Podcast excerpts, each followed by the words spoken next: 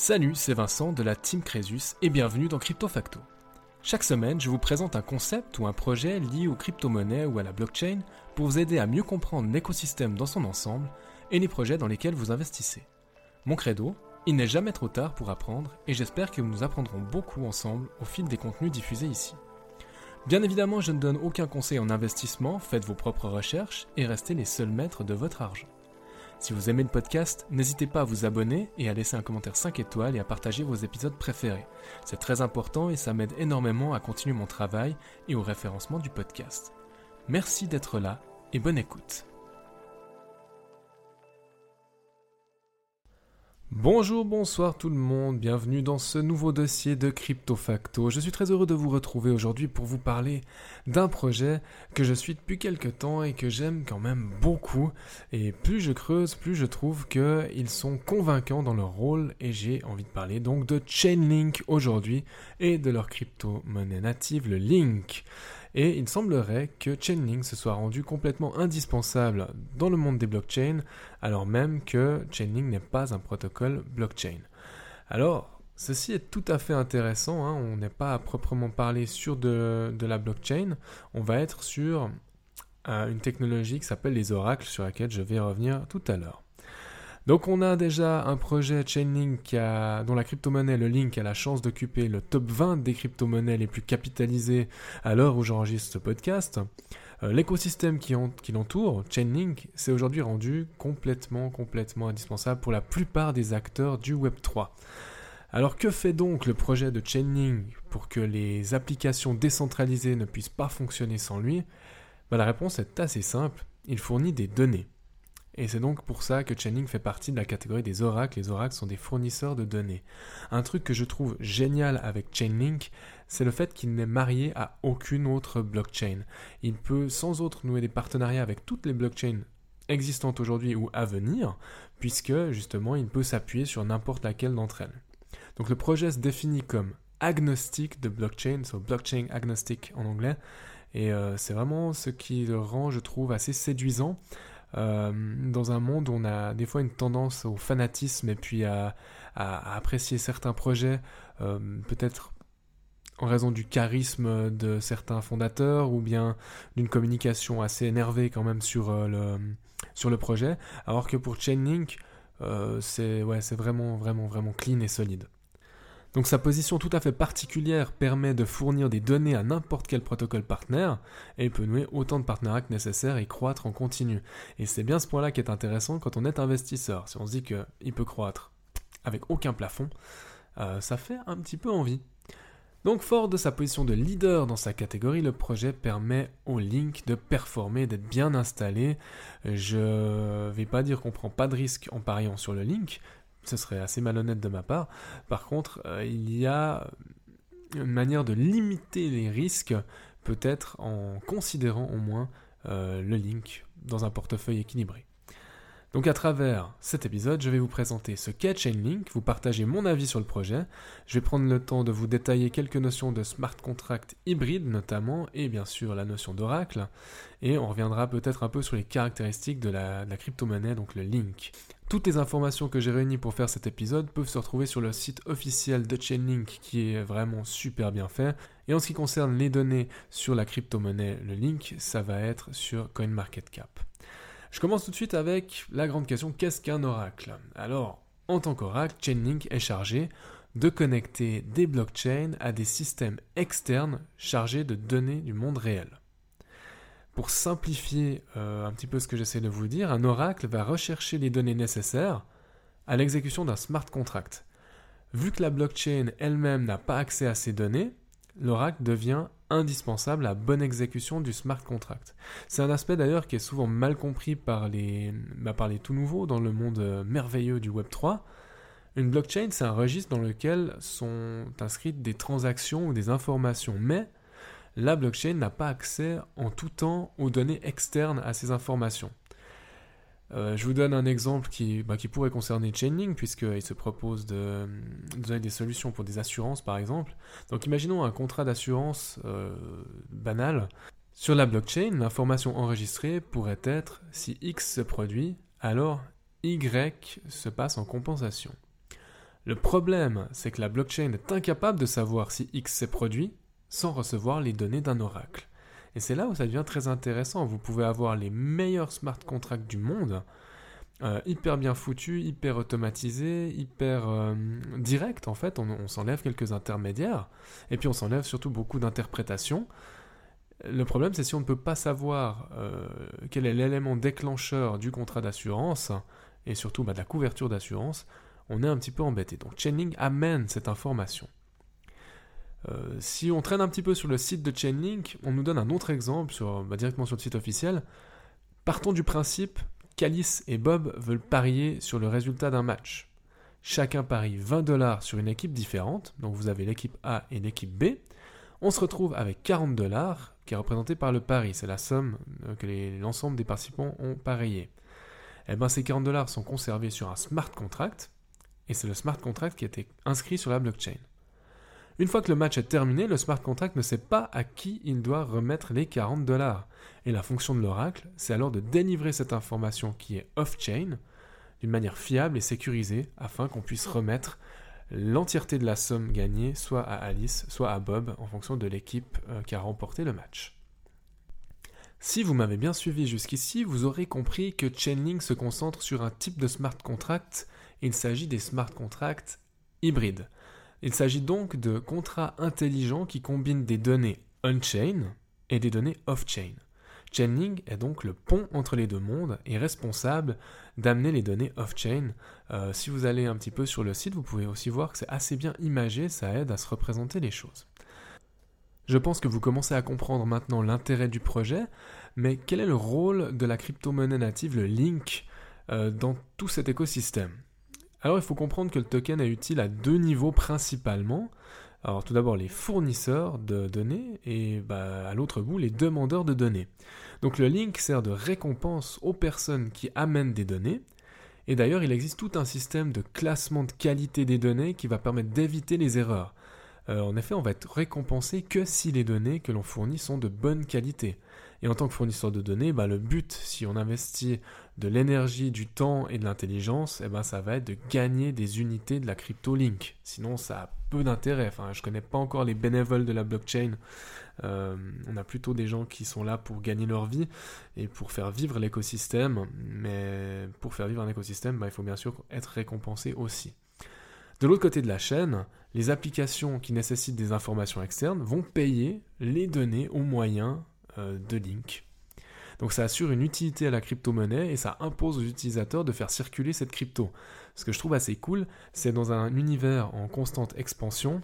Alors je fais aucun lien avec notre univers très concret à nous, mais euh, si on regarde un petit peu la tête de tous les partenariats que Chainlink a pu faire ces dernières années et ceux qui sont encore en prévision, c'est vertigineux. Donc ça laisse quand même présager euh, d'une demande assez importante sur la crypto-monnaie. À voir si ça se vérifie. Maintenant, on peut se demander quelles sont les applications concrètes du projet Chainlink, à quoi euh, tout ceci peut bien servir en dehors des smart contracts que je vous ai euh, décrits. Donc, on est dans le domaine de la DeFi, de la finance décentralisée. Chainlink se positionne de plus en plus dans d'autres domaines aussi. Je vous ai parlé tout à l'heure des compagnies d'assurance, euh, ça les intéresse beaucoup parce que les données légales, les images satellites ou encore des API web pourraient apporter des preuves suffisantes pour activer ou non un contrat d'assurance. Ça permettrait euh, simplement d'apporter des preuves à des dossiers et ça reste intéressant pour ces fameuses compagnies d'assurance dont le but est de payer ce qu'ils doivent payer, mais surtout pas plus. De manière plus générale et dans un autre registre, Puisque Chainlink n'est lié à aucune blockchain en particulier, c'est une porte d'entrée très intéressante pour les entreprises de manière générale. Ces entreprises peuvent ainsi entrer dans le monde des blockchains en utilisant les qualités de chacune des blockchains. Ça permet une forme d'adaptabilité qui confère à ces entreprises une plus grande agilité pour s'adapter aux euh, besoins des utilisateurs. Ce serait assez dommage de faire un gros partenariat avec une blockchain qui au final soit péclote, soit euh, n'est pas aussi flexible qu'on pourrait l'imaginer pour offrir des services qui seraient nécessaires à l'entreprise en question. Donc plutôt que d'être déçu, bah, passer par Chainlink devient intéressant. On est d'accord, Chainlink n'est pas un protocole layer 0 comme pourrait l'être un Polkadot ou un Cosmos, mais c'est un acteur de l'interopérabilité dans le monde des oracles, on est d'accord, mais ça, ça reste une très bonne porte d'entrée. Pour ce qui est du domaine des NFT, je vois un intérêt principal à l'utilisation de Chainlink, ça va être pour les NFT dynamiques, c'est-à-dire des NFT qui changent d'apparence en fonction d'éléments qui sont extérieurs. Ça peut être euh, les saisons, le temps qu'il fait, ça peut être aussi euh, l'heure qu'il est dans la journée.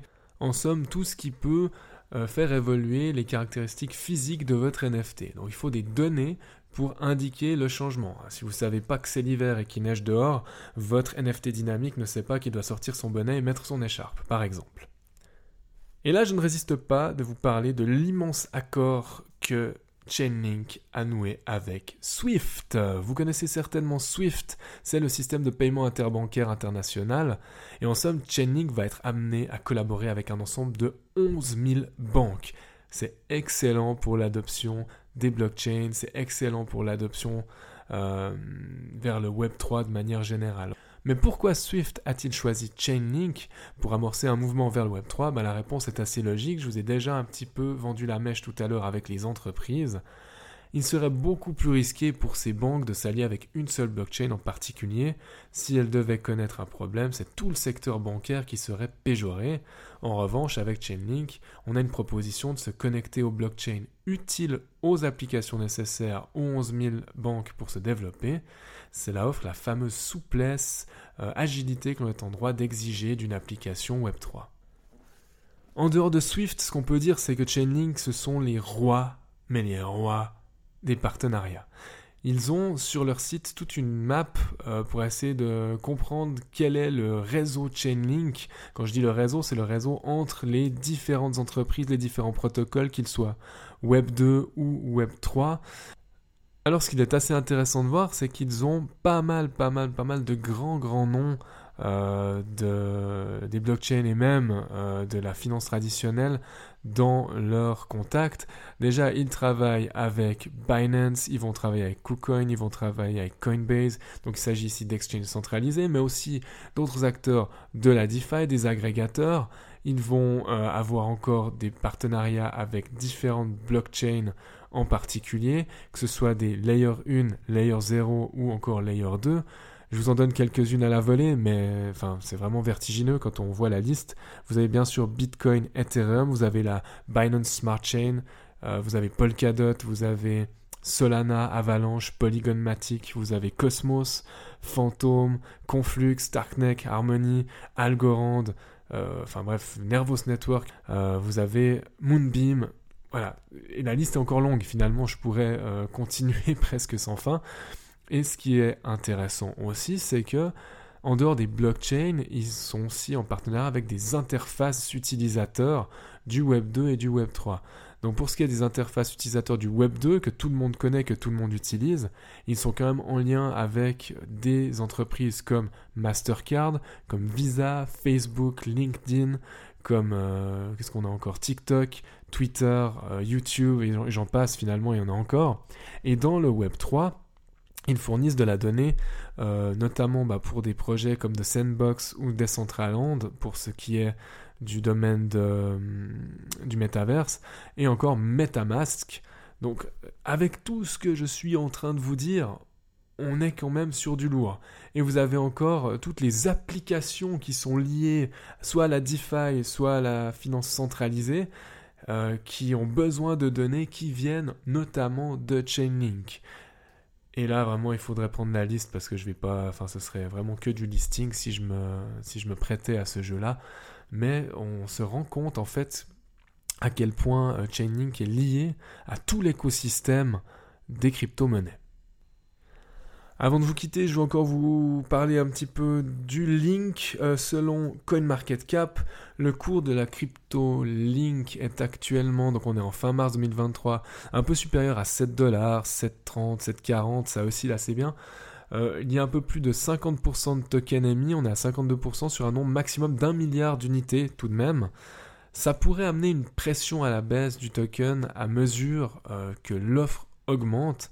Donc on va voir si la demande elle suit, mais encore une fois, dans cet univers euh, qui a l'air de s'étendre de manière assez rapide, je vois pas forcément pourquoi on ne pourrait pas en profiter. Après, le monde des crypto-monnaies étant très jeune, faut toujours se méfier, on est assez à la merci d'événements extérieurs.